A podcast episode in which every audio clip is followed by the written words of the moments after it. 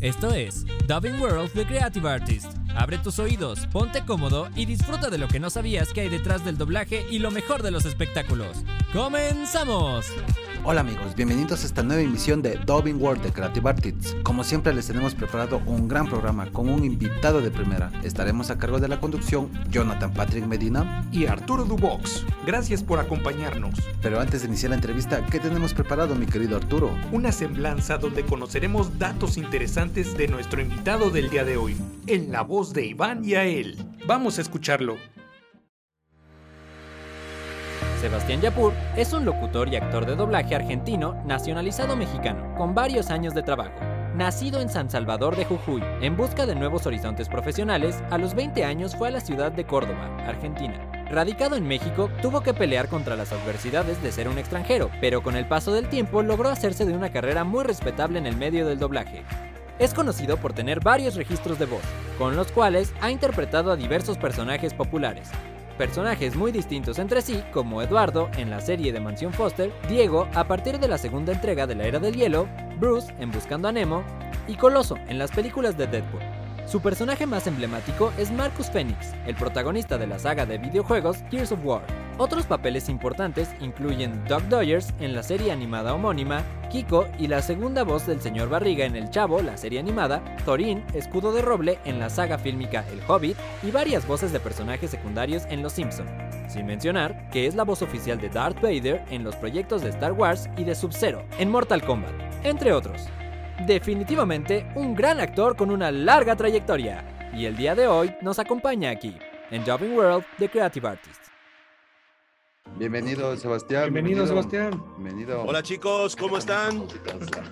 ¿Qué tal? Muy bien, Qué gracias. gusto. Bien, todo tranquilo por suerte. Contento de, de estar ahí compartiendo con ustedes y con todos los fans un ratito este, para platicar un poco de todo esto que nos apasiona, ¿verdad? Claro que sí. Así es. Y bueno, cuéntanos cómo te ha tratado este año, sobre todo por la pandemia.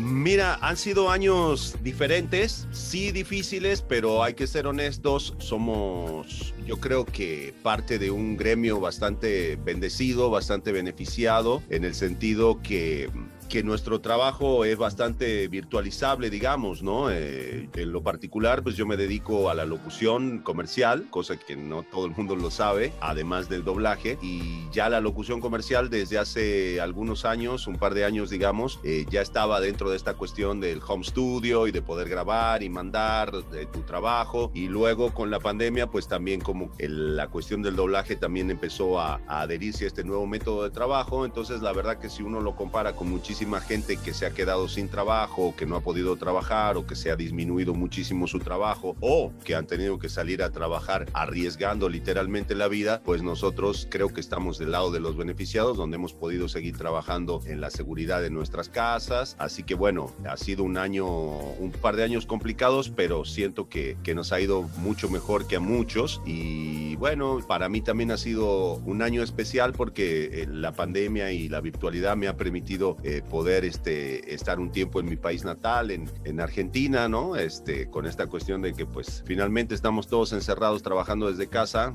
da más o menos lo mismo en donde estés. Entonces bueno, me ha permitido también luego de 20 años fuera de mi país poder estar este, una temporada en Argentina, disfrutando de la familia, disfrutando de los amigos, porque bueno, como ustedes también saben, aparte de toda la cuestión económica y, y toda la cuestión ahí de la pandemia en sí, pues eh, siento que es algo que nos ha hecho reflexionar mucho también eh, en cuestión a las relaciones, a la familia, a la amistad y, y casi casi te diría yo al valor de la vida, ¿no? Porque han sido meses y años duros donde pues nos tocaba enterarnos de, de amigos, de familiares que, que, se iban, en muchos casos, por no decir en la mayoría, casi sin, sin que pudiéramos despedirnos. Entonces, bueno, también yo, yo creo que, has, que ha sido algo movilizador también en ese sentido, ¿no? Así es. Oye, ¿y cómo te fue allá en Argentina? Este, ¿Disfrutaste tu estadía? Eh, La verdad ¿ya te que sí.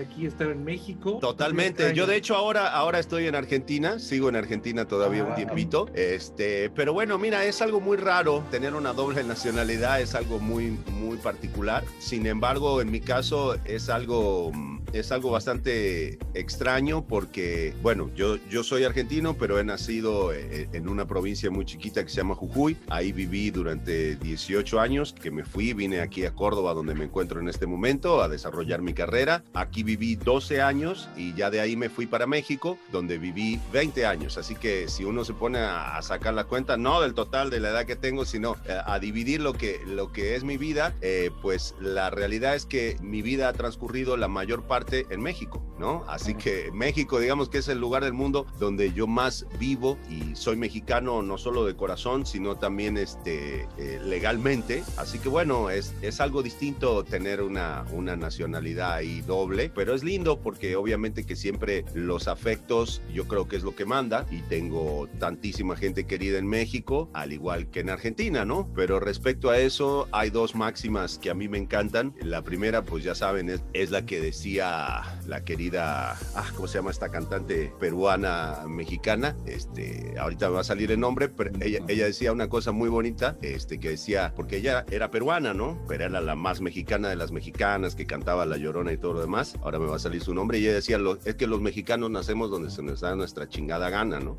Y, y luego un, gran eh, amigo publicista eh, muy recordado, a, quien yo quise mucho, también nacido en mi ciudad, en Jujuy, y uno de los más grandes publicistas de México, el, el señor Enrique Giver, él decía, uno no es de donde nace, uno es de donde lucha, ¿no? Y a mí me tocó hacer una lucha muy grande en México, por supuesto con resultados hermosos, así que es así, uno tiene el corazón, no digamos que dividido, siento que en un punto se te agranda a lo doble como para poder contener todo el cariño que yo siento por México y por supuesto por Argentina. Y ya estando tú aquí en México, ¿fue difícil para ti adaptarte a qué adversidades te enfrentaste? ¿Cómo lo superaste? Mira, eh, eh, mi relación eh, con México ha sido una relación muy bonita y muy diferente porque para entender el contexto yo vengo de una, de una ciudad, de una provincia que se llama Jujuy, que queda muy al norte de Argentina, que limita con Bolivia y limita con Chile. Entonces, si ustedes pudieran verla y conocer a su gente, se darían cuenta que es muy diferente a lo que se conoce en todo el mundo como Argentina, que es básicamente Buenos Aires. Nosotros tenemos una cultura diferente, más ligada al altiplano, más ligada a la cultura boliviana, a la cultura peruana, incluso incluso hasta la misma fisonomía de la gente de mi tierra es mucho más parecida a la de los mexicanos. Somos el único estado en Argentina que comemos chile, que comemos tamales. Entonces, este, desde el punto de vista cultural fue muy interesante, como más fácil para mí adaptarme a México. Por otro lado, realmente la sorpresa que me llevé de encontrar en México un lugar eh, con gente súper educada, súper amable, que siempre me, me abrió las puertas, que aún habiendo llegado yo sin tener parientes, ni amigos, ni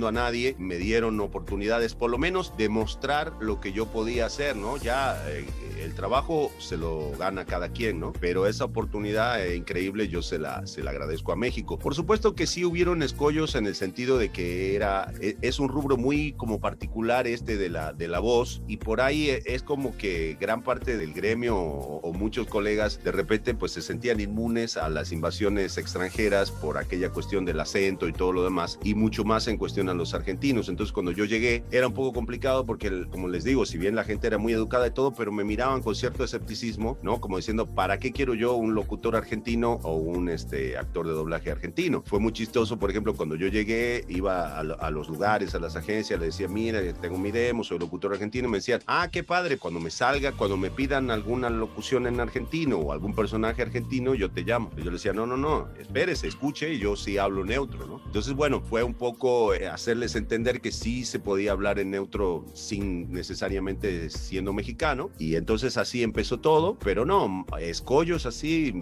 realmente no, al, contrario. Siento que sí, por supuesto, como toda persona que se va a otro país, que tienes que empezar de cero, que tienes que dejar tu cultura. En mi caso, por ejemplo, no, no soy una persona que se fue por una necesidad económica. Al contrario, yo acá en Argentina, cuando decidí irme a México, tenía una carrera súper consolidada, tenía mi casa con alberca, tenía coches, tenía de todo, pero pues había algo que faltaba aquí, había una realización que yo buscaba, sobre todo por el lado del doblaje, y bueno, creo que eso es algo que todos tenemos que entender, que la cosa no pasa solamente por lo económico, ¿no? Puedes tener muy buenos ingresos económicos, pero si lo que estás haciendo no te satisface a nivel de, de tu alma y de tus anhelos, pues la cosa cambia. Entonces fui tan feliz aquí en Argentina habiendo logrado muchas cosas económicas como lo fui en México a los comienzos de mi carrera viviendo eh, en hoteles de 100 pesos la noche, pero conociendo a mis ídolos y empezando una carrera y, una aventura increíble este, en, este maravilloso mundo. ¿no? Sí, entonces fue por decisión propia que decidiste totalmente, venir Totalmente, totalmente. Y en una época que no era la actual, o sea, eh, ustedes están muy chicos, pero imagínense que en aquella época el internet todavía era dial-up, o sea, no había eh, redes sociales, no había nada. Lo único que podías hacer era medio navegar, ¿no? Yo empecé todo mi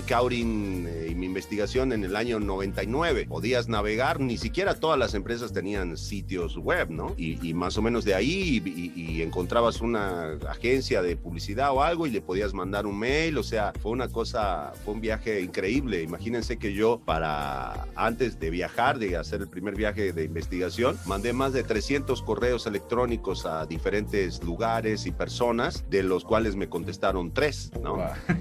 Entonces, pucha, cualquier otro hubiera dicho, no, pues con ese promedio de bateo, mejor aquí me quedo, ¿no? Pues yo dije, pues tres es mucho mejor que nada, y así fue que encaré esta hermosa aventura, ¿no? Entonces, pues sí valió la pena, ¿no? El sacrificio, el esfuerzo. Increíble, por supuesto, y lo haría las veces que fuera necesario, porque aparte yo siento que es muy relativo, o sea, cuando uno habla de sacrificio por ahí a la distancia, o, o la gente puede pensar, ah, no, sacrificio significa que lo pasó mal, pero no, no es que lo pases mal, es que vas aprendiendo y vas viendo las cosas desde otro punto de vista y es un viaje, un camino hacia un destino, hacia una meta, pero que se disfruta en cada uno de sus tramos, ¿no? O sea, a mí mi carrera me ha llevado a hacer cosas muy bonitas, a recorrer todo el continente en eventos, eh, eh, a, alojarme en hermosos hoteles, a que la gente este, me demostrara mucho cariño y, un montón de cosas, pero nada, por ejemplo, se asemeja al sabor de, de los cinco tacos por 10 pesos que yo comía en la salida del metro cuando recién llegué, ¿no? Entonces siento que eso es algo que más que sacrificio, pues son, son vivencias que a esta altura y desde el comienzo hacen que yo incluso me sienta más mexicano que muchos otros extranjeros que pues ya saben, ¿no? De repente van y ay, te trasladaron de tal empresa y ahí los, los ponen, ¿no? En sus oficinas en Santa Fe y los pones en sus, en sus departamentos, ¿no? Y luego por ahí hasta se quejan, es que México, le digo, pues si tú no conoces México, ¿no? Eh, ¿Has estado en la lagunilla en una lucha libre? No. ¿Has estado comiendo tacos a la salida del metro? No, pues entonces no conoces México. Entonces, conocer México de esa manera me ha permitido a mí eh, amarlo como lo amo, ¿no? Desde, desde estar eh, en lo más sencillo hasta, hasta haber podido, no sé, hacer shows en el Hotel W, pero conocer realmente, no se puede amar algo si tú no lo conoces de verdad. Es, es correcto. Y bueno, y valió la pena que para muestra basta un botón, ¿no? Eh, has tenido infinidad de proyectos, has hecho muchos personajes, mucho trabajo que te ha salido. Mucho. Sí, y, por ejemplo, de los trabajos que, que más pues, se puede decir que ha tenido trascendencia en tu carrera, podría ser Los Simpson o El Chavo Animado.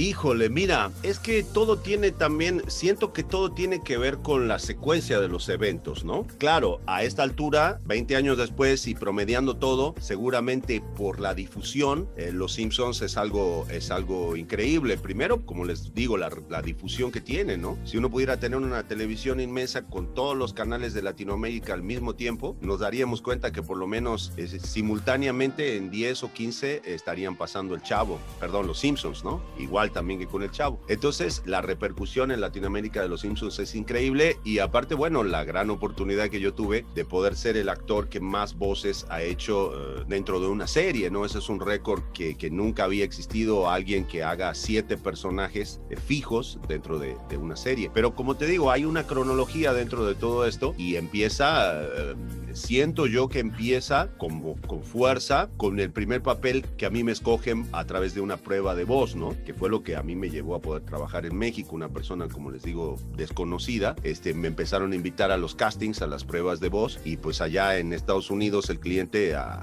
sin, sin saber ni quién eras ni tus antecedentes, pues decía que lo haga fulano, que lo haga mengano. Y dentro de eso, el primer personaje importante para mí fue Bruce, de Tiburón de Buscando a Nemo, y de ahí, bueno, fue que, que llegaron muchísimas cosas. Algo que, un proyecto también que cambió mucho mi vida, que cambió mucho mi carrera, sin duda alguna fue Marcus Phoenix, ¿no? De Gears of War, este, un juego emblemático y uno de los primeros videojuegos de, de Xbox, de Microsoft, digamos, doblado al español latino. Entonces eso produjo una revolución muy grande ahí en los gamers, ¿no? Que venían acostumbrados, ya saben, eh, o videojuegos subtitulados o doblados en, en España, ¿no? Con ese español ibérico que pues a nosotros de repente no, no nos resulta tan familiar ni, ni tan agradable, ¿no? Y mucho menos en un videojuego que por ahí te pasas 3, 4, 5 horas jugando y dices, jolines, tío, y vosotros, y no sé qué.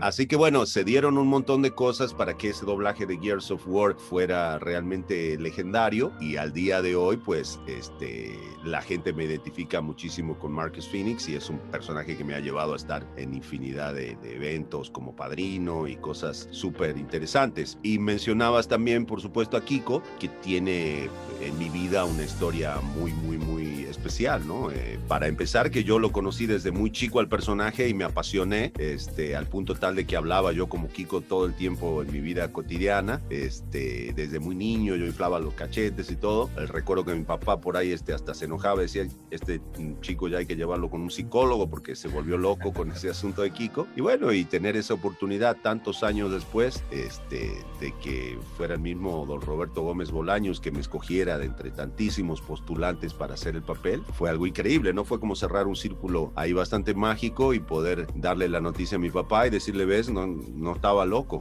Eh, 25 años después estamos aquí, este, estamos aquí dándole voz a Kiko y poder conocer a mi ídolo Chespirito, en fin, ha sido, ha sido también algo genial y tantos personajes, ¿no? A veces hay personajes que uno quiere mucho, no necesariamente por la popularidad que tengan con la gente, sino por lo que representan para uno. Por ejemplo, Eduardo de Mansión Foster para Amigos Imaginarios, una caricatura que hoy casi se ha convertido un poco de culto. Fue también uno de mis primeros personajes eh, que me escogieron a través de, de, una prueba de voz. Entonces, son, son muchas cosas, ¿no? Por ejemplo, bueno, eh, lo que significa para alguien como yo, que me ha tocado hacer tantos villanos en mi carrera, por ejemplo, que me hayan escogido para hacer la voz de Darth Vader, ¿no? Quizá el villano de villanos, este, en fin, han sido muchas cosas lindas.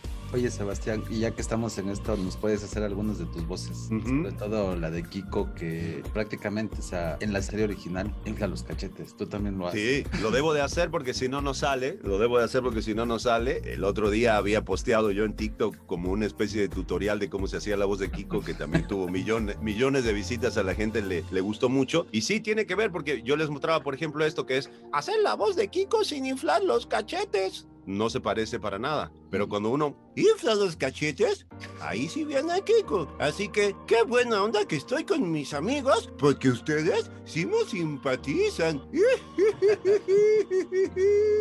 Es un personaje increíble, a, mí me gusta mucho, me, me, divierte un montón y bueno, siento que es también algo, algo muy lindo, por ejemplo, como me pasa con el Pato Lucas, que son eh, el recordatorio de por qué yo estoy aquí, de por qué yo hice esta carrera. Yo encaré esta carrera siguiendo los sueños que yo tenía cuando tenía 5 o 6 años, ¿no? Cuando tenía 7 años y mi mamá me explicó qué era el doblaje, este, y yo dije, eso es lo que quiero hacer en mi vida. Esos sueños son los que yo estoy persiguiendo hoy en día. Y yo lo soñaba, ¿cómo? Pues lo, soñaba sentado en el, en el piso de la sala de mi casa, viendo la tele en blanco y negro, todavía era en blanco y negro, las caricaturas del Pato Lucas o, o el Chavo del Ocho. Este, entonces dices, qué lindo, pienso yo, después de tantos años, estar viviendo del sueño que yo tenía cuando era un niño. ¿no?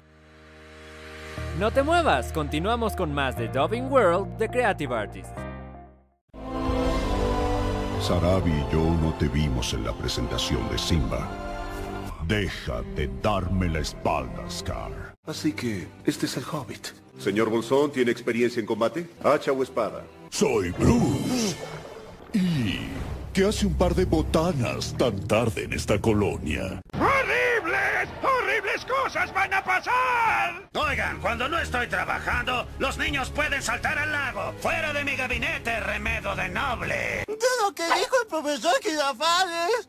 ¿Por qué los animales comen con la cola? Porque... De modo que se la quiten para comer. Lo siento, doctor, yo no puedo. No puedo con todo el trabajo. Solo mire al cadete. Ok, ok, ok. Brinca. ¡Ya! ¡Ah! ¡Brinca, miedoso! ¡Ahora! Control, aquí Delta. ¿Me escuchas? Bueno, necesitamos la ayuda de Anya para tomar ese tren. Debemos restablecer la comunicación de inmediato. Estamos de vuelta. Estás escuchando Dubbing World The Creative Artist con Jonathan Patrick Medina y Arturo Dubox. Oye, Sebastián, yo tengo una duda. ¿A qué le atribuyes este éxito que has tenido en el doblaje para interpretar a tantos personajes y que pues hayas logrado convencer a actores de la talla de Humberto Vélez, de Roberto Gómez? ¿Cómo, cómo le hiciste? ¿Fue por tu habilidad vocal o Mira, yo creo que yo creo que sí, yo creo que tiene un poco que ver con eso y porque yo vine a romper un poco un paradigma que existía en el doblaje mexicano. Fíjate que en el doblaje mexicano por algún motivo existía y al día de hoy todavía existe un paradigma de que un actor este tiene que hacer una voz Aunque tuviera la habilidad de, transformar su voz o de interpretar diferentes papeles, es como que en el doblaje mexicano estaba mal visto que el mismo actor hiciera varios personajes. No sé si, si a lo mejor ellos pensaban que el cliente eh, podía interpretar que le estaban volando el presupuesto o que ponían a un mismo tipo a hacer varias cosas para ahorrarse lana o no sé por qué, pero existía muy fuerte ese prurito. Que por otro lado, si nos ponemos a analizar, es un prurito que no se condice con lo que pasa en la realidad de las voces originales, porque si nosotros nos remitimos a los castings de voces de, de, las animaciones originales, ¿no? Empezando por el grandísimo Mel Blanc, que era un solo actor que hacía todas las voces de los Looney Tunes, y en la actualidad, si ustedes se ponen a ver películas animadas, por ejemplo, mm,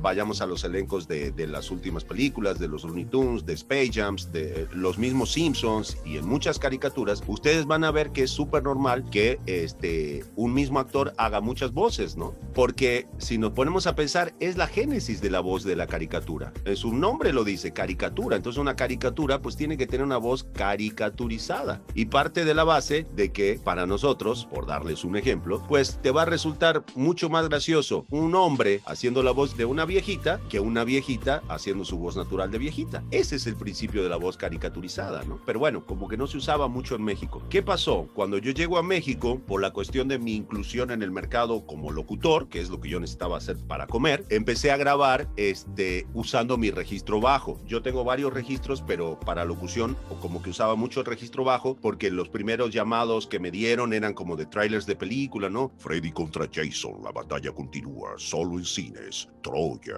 Y ese tipo de películas. Entonces ahí fue donde yo empecé a llamar mucho la atención en el mercado. Me empezaron a llamar para muchos comerciales, para muchas cosas graves. Y fíjese que era una época diferente. El doblaje no tenía el glamour que tiene ahora que todo el mundo quiere ser actor de doblaje. En aquella época nadie quería ser actor de doblaje. Incluso los mismos locutores, que hoy en día el doblaje está lleno de locutores que hacen doblaje, en aquella época no existía. Estaba el querido Mario Filio y algún otro más que compartían la carrera entre la locución y el doblaje. A punto tal que yo recuerdo cuando yo iba a los castings de locución y conocía a mis colegas, aprovechaba yo para sacar información, para preguntarle, le decía, oigan, y, aparte del, de los comerciales, ¿dónde puedo ir yo a hacer doblaje? Y me miraba y decía, doblaje, ¿para qué quieres tú ir a hacer doblaje? Si aquí estás haciendo comerciales, estás ganando bien, ahí en doblaje no te pagan nada y te tienen las horas ahí. Le decía, no, pero es que a mí me, me gusta. Claro, no había en esa época redes sociales, entonces no era glamoroso hacer doblaje, ¿no?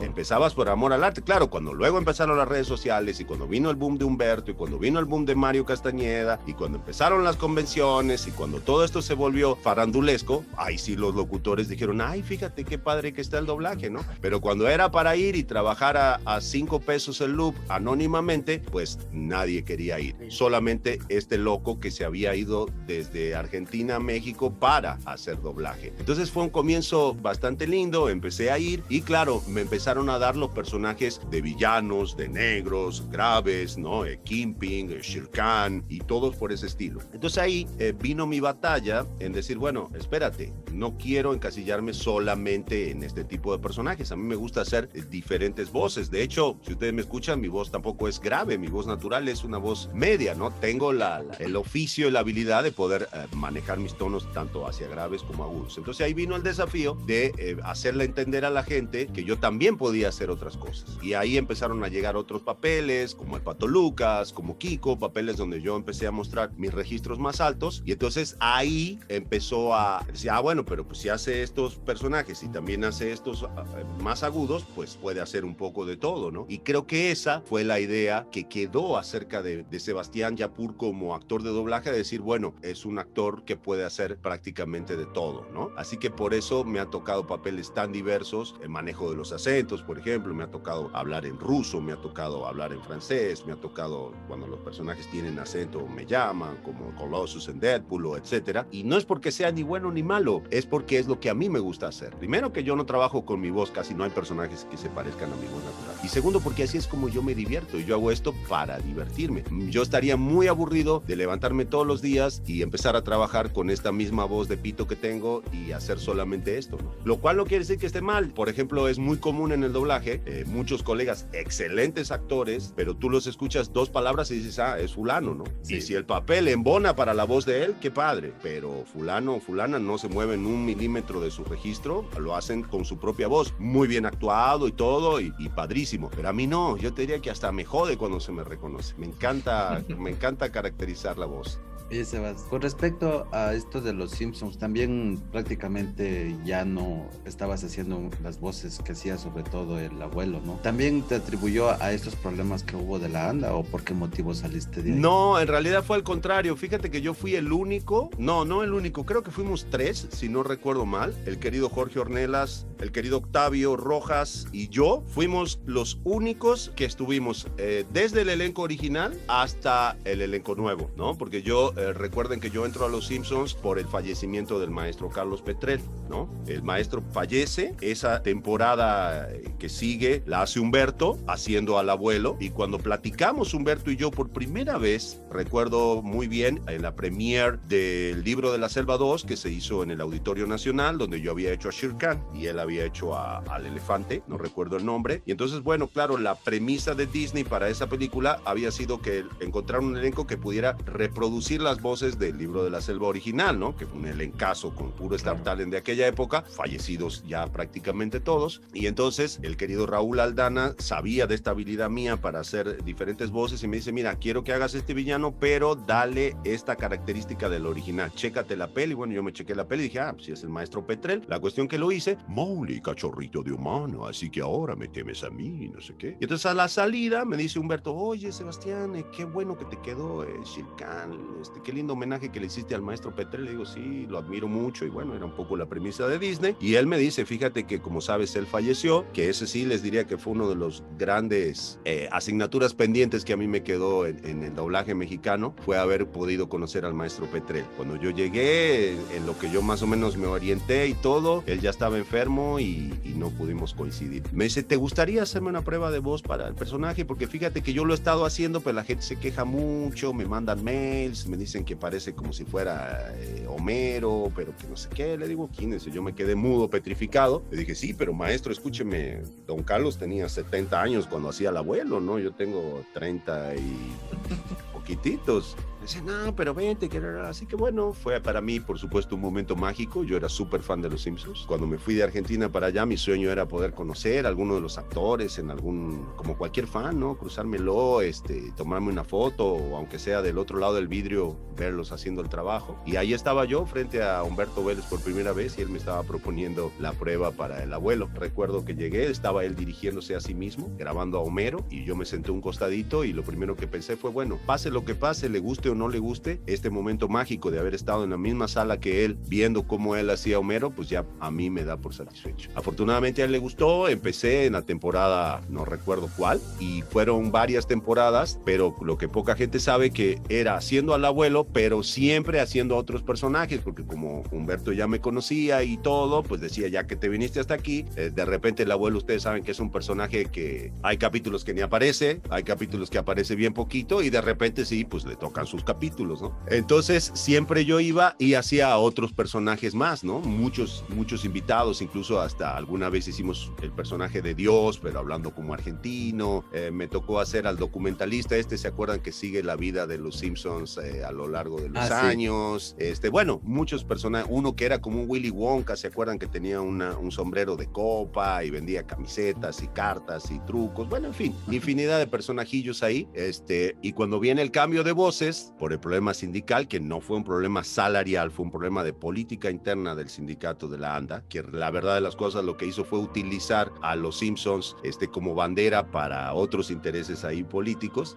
Regresa Marina Huerta a la dirección y como la, que era la voz original de Bart, y yo ya había trabajado mucho con ella, ella también sabía de esta, de esta habilidad mía, entonces este, me dijo, bueno, pues ya que estás, eh, te vas a echar a Krusty, y te vas a echar a Willy, y te vas a echar a... Yo, pues feliz, ¿no? Así que así fue como yo llegué. Luego, este, la dirección se la asignan a otro director y ahí, este, bueno, yo seguí trabajando. Fueron muchas, muchas, muchas, muchas temporadas realmente con los Simpsons y después, bueno, por una cosa o por otra, las empresas por ahí tienen muchas eh, grillas internas y, y cosas y cambia el personal y cambia la gente y bueno, la verdad que llegó un momento en el que el proyecto Simpsons quedó como un barco ahí medio a la deriva se cambiaban muchas voces, el mismo interés de la gente había caído ya mucho, pero bueno, a mí como fan, si me preguntan a mí como fan, yo creo que a los Simpsons ya le estaban sobrando unas cuantas temporadas, ¿no? Podría haber tenido.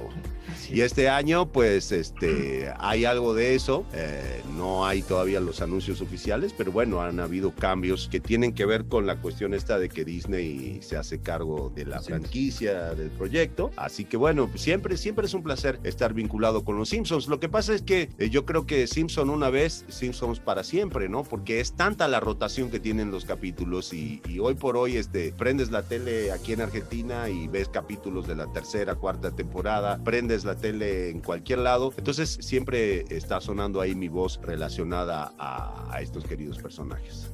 Excelente. Oye, aparte de México y Argentina, ¿estás haciendo proyectos para otros países? Siempre, siempre estoy trabajando con otros países, no en cuestión de doblaje, no en cuestión de doblaje, yo en cuestión de doblaje solamente he trabajado en México. Es muy chistoso que yo siendo argentino nunca había hecho doblaje en Argentina, porque yo siempre estuve en el interior, siempre estuve en provincia, pues en Argentina solamente se hacía doblaje en Buenos Aires, entonces cuando me tocó decidir que dije, no, pues largo todo y me voy a hacer doblaje, obviamente la opción fue ir a México, ¿no? Donde está la meca del doblaje. Así que no, prácticamente yo no he hecho nunca doblaje en Argentina, nunca he hecho doblaje en otro país, casi nunca he hecho doblaje en otro país que no fuera México. Sí trabajo para otros países en proyectos de comerciales, para afortunadamente para toda Latinoamérica, desde los Estados Unidos, el mercado latino, pasando por Chile, por Colombia, por Perú, por Paraguay. Creo que he trabajado para el Ecuador, tanto como voz institucional de estaciones de radio, como en comerciales, en fin, diferentes, diferentes cosas. Oye, Sebastián, ¿y cuál es tu opinión de la industria del doblaje en estos países ah, comparados con México y claro, también locución?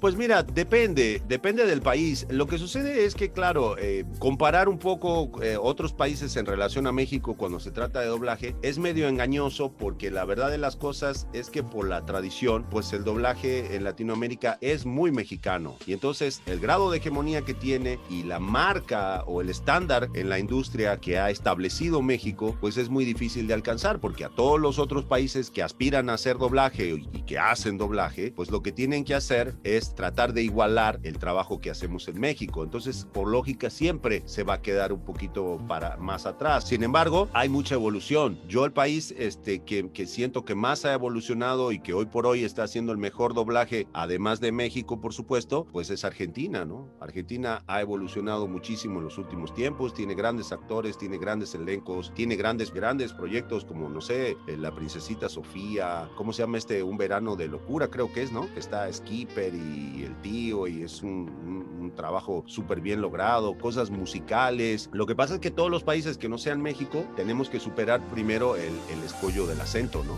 Del español neutro, que todos este, decimos español neutro, pero en realidad cuando hablamos de doblaje no es español neutro. Porque ¿cómo se habla en el doblaje? El doblaje que nosotros conocemos hoy en toda Latinoamérica está hecho por los mexicanos que cuando empezaron a hacer doblaje, lo que hicieron fue, bueno, vamos a hablar como nosotros hablamos, un poco más neutro, quitándonos el acento y quitando los regionalismos. Pero si te pones a pensar, realmente no es español neutro, es mexicano neutro. Y todos los demás países que aspiramos a, ingresar al mundo del doblaje, pues lo que estamos haciendo es tratar de, de emular el acento mexicano. Por eso es que siempre se corre con bastante desventaja, ¿no? Lo vemos, por ejemplo, en el caso de Venezuela, que tiene buenos actores y que se hacen cosas interesantes. Sin embargo, el problema del que adolecen ellos es casualmente la falta de gente, ¿no? Y según mi humilde opinión, el problema del doblaje en Venezuela es que escuchamos a los mismos, a los mismos actores y actrices en todos los proyectos, ¿no? Este, inclusive en muchos casos hasta con miscast, es decir, este, por la misma falta de gente, pues terminas escuchando a una voz de, de 50, 60 años para doblar a un personaje que se lo ve de 20 y pico, 30 años. ¿Por qué? Por el mismo cuestión esta que estamos hablando de que no es fácil para aquellos que no son mexicanos interpretar en español neutro con facilidad, ¿no? Oye, Sebastián, ¿nos puedes comentar un poco de tu faceta de conferencista?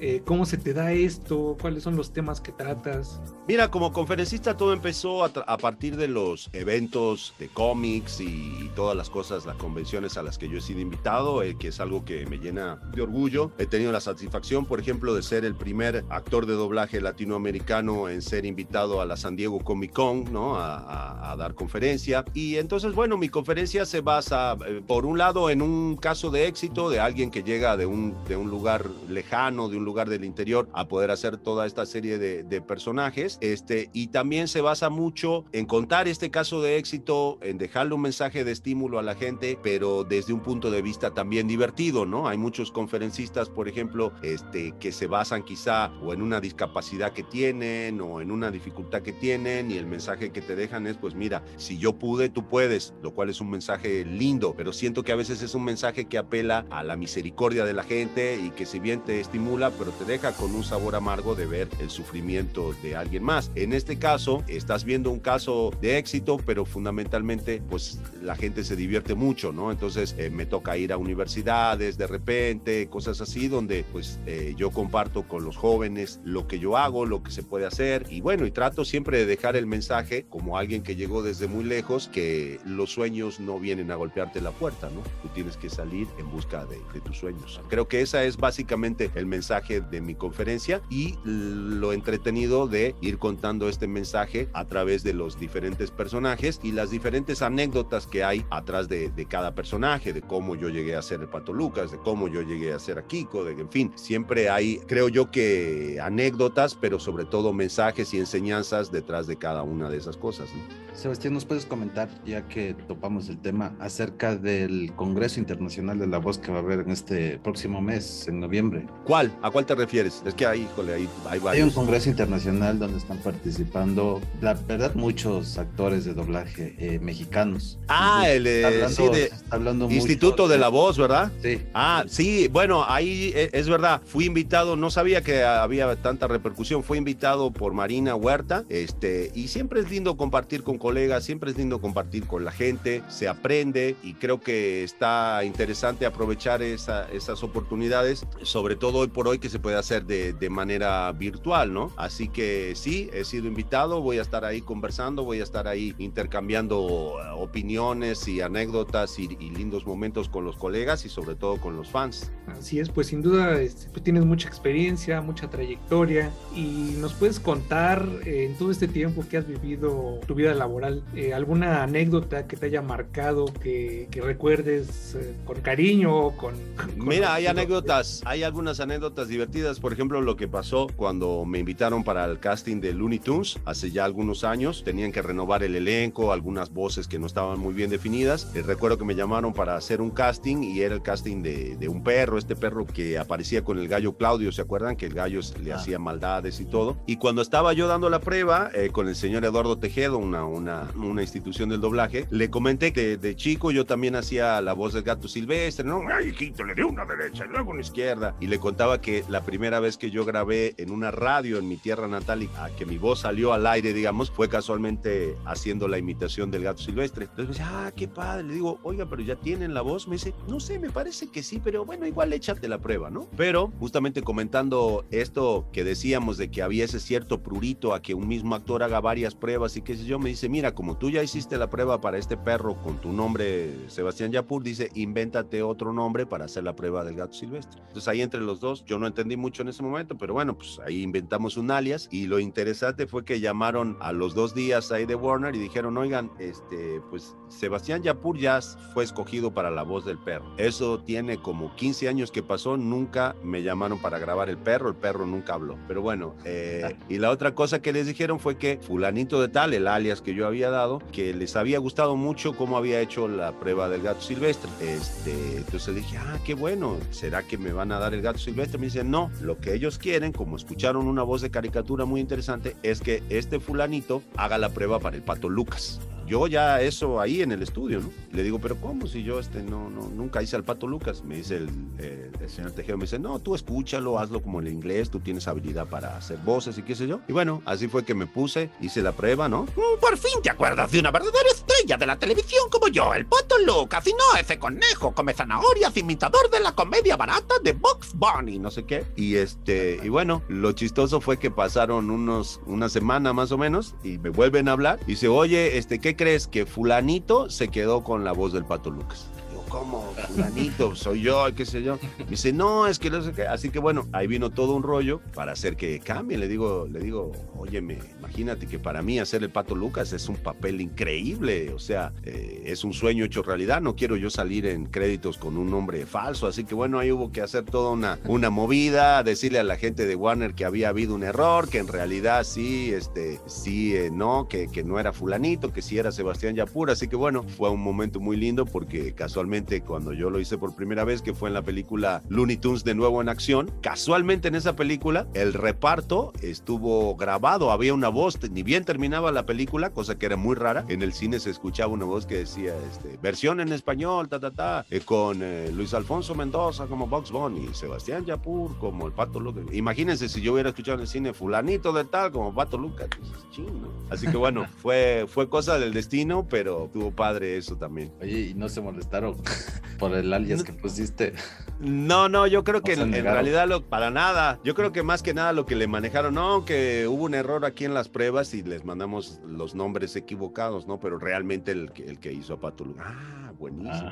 Ah. Así que ahí, ahí, estuvo, ahí estuvo bastante chusca la, la situación. Ah, porque aparte, yo les comentaba que hacía muchos trailers de película, me hablan de una compañía donde iban a hacer el doblaje de la película, pero no era la compañía que había hecho las pruebas. Este, y me dice, fíjate que aquí ya me llegó la lista de los nuevos personajes de Looney Tunes y dice que tú eres la voz de un perro, pero nos llegó el trailer de la película esta de Looney Tunes de nuevo en acción, queremos que tú vengas y hagas al narrador. Total, el perro no aparece en el, en el trailer, no hay ningún problema. Le digo, ah, padrísimo, vale, ¿qué día quieres que vaya? que yo ya sabiendo lo que estaba pasando, este, me dice, no, vente mañana tal hora.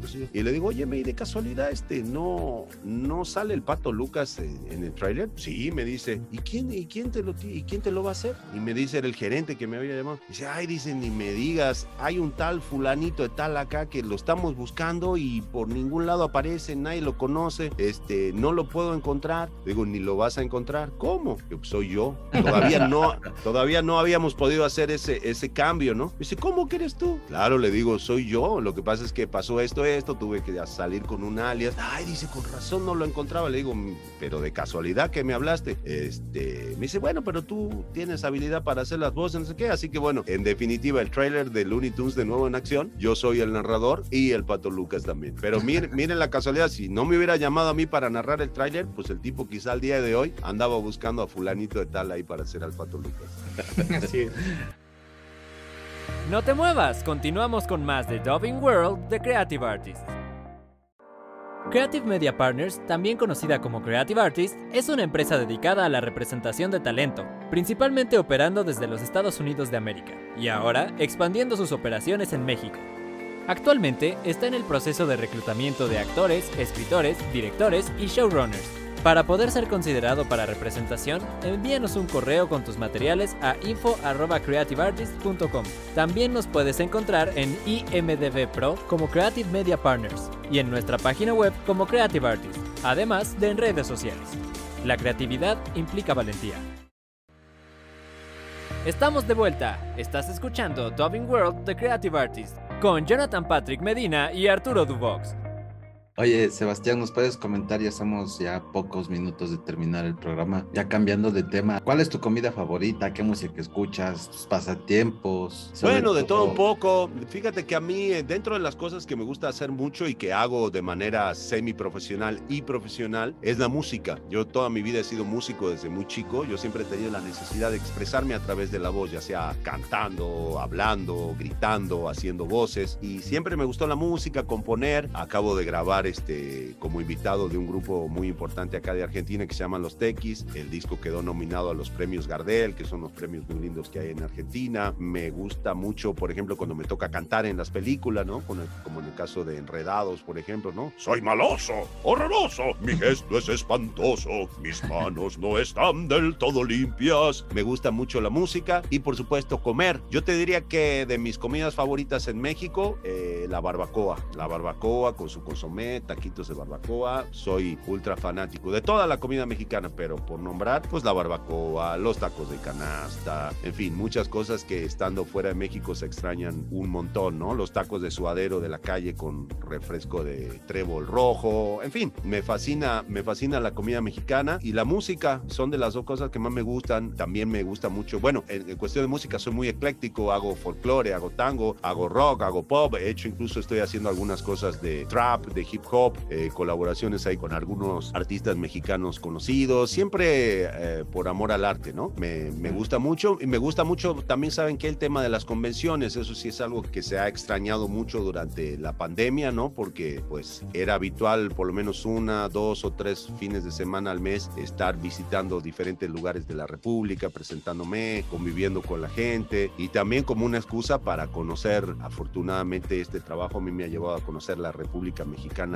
entera, casi todos los estados, muchas ciudades, mucha gente y en Latinoamérica también me ha llevado por diversos países, así que bueno, hasta ahorita, hasta la pandemia, yo venía disfrutando mucho también esa situación y esperemos que poco a poco pues también vaya, vayan regresando los eventos presenciales, siempre con, con cuidados y protocolos, claro. claro. Así es, esperemos que ya esta pues ya situación se, se estabilice. ¿no? Yo digo que poco a poco ya se va abriendo, ¿no? Porque ya están en eventos, ya están saliendo otra vez ya. Sí, a mí ya me están llamando para eventos, estamos ahí viendo, negociando. Lo que que, bueno, todo tiene que ver con un contexto, hay mucho miedo porque que la gente, pues los organizadores de repente ahí amarren todo y renten los lugares, todo y, y algo venga de nuevo para atrás y que así que bueno, creo que poquito a poco, pero ahí va. Claro. Así es. Oye, Sebastián, ¿cuál dirías que es la enseñanza de vida más grande que has tenido? Mira, yo te diría que la enseñanza de vida más grande que yo he tenido es este que yo soy una persona exitosa, no por la cantidad de personajes que hago, ni, ni, tampoco por la parte económica, porque creo que ustedes ya con la experiencia que tienen de, de, haber conversado con tantos actores de doblaje, saben que no es algo económicamente muy rentable, pero sí me considero una persona exitosa. ¿Por qué? Porque soy una persona que hoy a sus 50 años vive del sueño y vive el sueño que tuvo cuando tenía 5 o 6 años. Creo que ese es el secreto del éxito, el secreto de la felicidad. ¿Y por qué lo digo? Porque siento de todo corazón y habiendo podido cumplir ese sueño, que esos sueños, los de la infancia, los de niños, son sueños realmente puros, ¿no? Son los sueños eh, que realmente nacen de, del alma y del deseo. Luego la vida se va encargando de meternos otras cosas cosas y de meternos otro tipo de intereses que incluso hasta en un momento dado yo no sé si se puede llamar sueños, ¿no? O sea, eh, que un tipo de, de, de 18 o de 20 años sueñe con tener una Ferrari no es un sueño. Eso es una imposición del mercado que nos ponen de que si tú tienes una Ferrari vas a ser más chingón. Pero sueño es lo que tú le preguntas a un niño de 5, 6, 7 años, ¿no? Cuando tú le preguntas a un niño de 5, 6, 7 años su sueño o qué quiere ser, nadie te va a decir quiero tener una Ferrari. Nadie te va a decir quiero tener una casa de dos pisos nadie te va a decir quiero ser CEO de una compañía y, y tener un salario de, de, 20 millones al año. Todos te van a decir quiero ser bombero, quiero ser futbolista, quiero ser cantante, quiero ser actriz. Sueños, ¿no? Sueños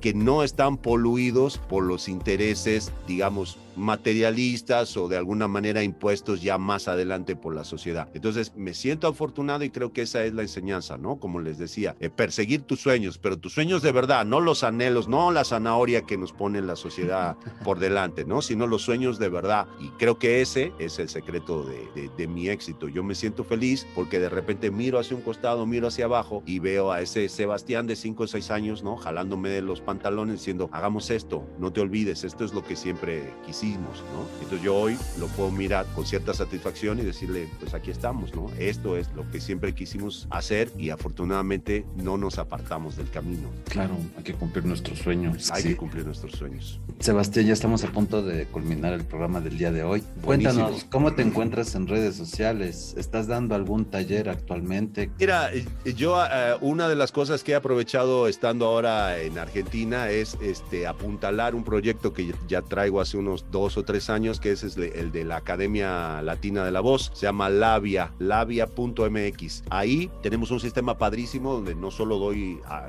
los talleres yo, sino lo doy con profesores realmente especialistas de la voz, ¿no? Porque creo que esto es algo que tiene que ver con la experiencia que uno tiene, por supuesto, pero con el manejo de la voz, que es algo bastante científico. Y lo estamos haciendo de una manera semipresencial que es muy interesante, con mucha tecnología. Lo damos aquí en un estudio de grabación muy grande donde tenemos algunos alumnos presenciales y vía Zoom pueden tomar el curso. Son cursos bastante intensivos y creo que hoy en día para cuando hay tanta avidez de entrar al doblaje, tanta gente que le gusta esto, pues yo creo que lo más importante es prepararse, pero primero, prepararse con gente que lo haga con rigor científico y que tenga experiencia. Creo que son un poco las dos cosas, ¿no? Y sería también el consejo que yo le doy a todos aquellos que quieran aprender doblaje, que chequen que las personas que van a impartir los cursos o los talleres sean gente que realmente tenga experiencia en doblaje, porque el doblaje no es algo que tú lo puedes aprender en los libros, es algo que lo aprendes haciéndolo. Entonces, bueno, lo que yo hago en Labia, labia.mx, es poner toda mi experiencia,